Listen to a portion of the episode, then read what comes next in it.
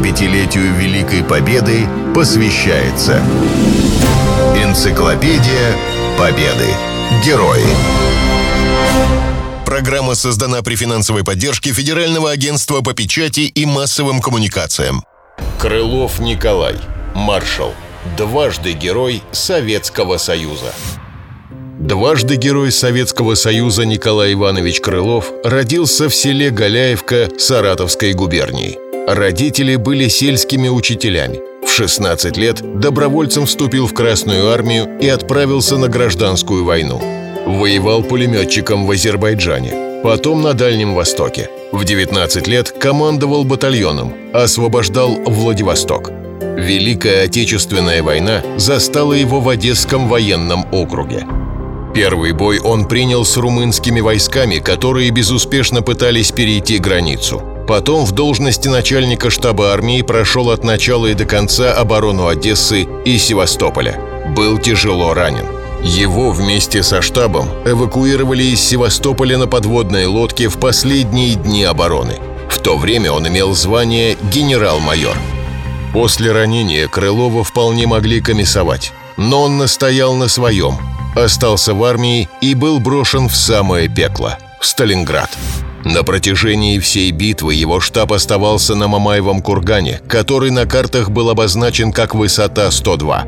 На кургане пахло теплой сухой землей и полынью, вспоминал Николай Иванович. Но чуть потянет ветер от города, все забивал едкий запах гари. Сталинград снова и снова подвергался воздушным налетам. Крылов прошел всю Сталинградскую мясорубку. О полководце очень тепло отзывался маршал Василевский.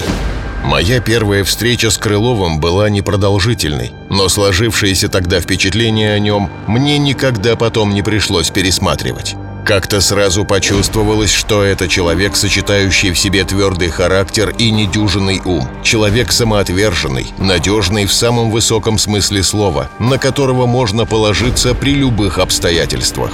Потом я узнал, что Николай Иванович обладает также редкостной работоспособностью. Казалось, силам его нет предела. Узнал и исключительную его скромность. Собственное служебное положение никогда не имело для него слишком большого значения. Не раз, получив возможность выбора, он предпочитал быть назначенным на менее высокий пост и в то же время всегда был готов взять на себя самое трудное – После Сталинградской победы генерала Крылова перевели на Западный, а потом на Белорусский фронт.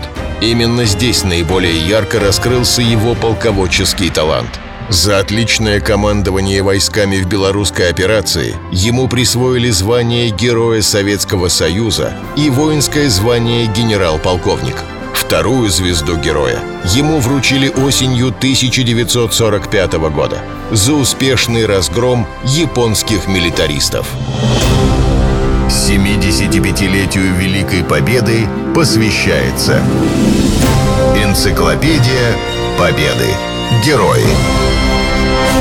Программа создана при финансовой поддержке Федерального агентства по печати и массовым коммуникациям.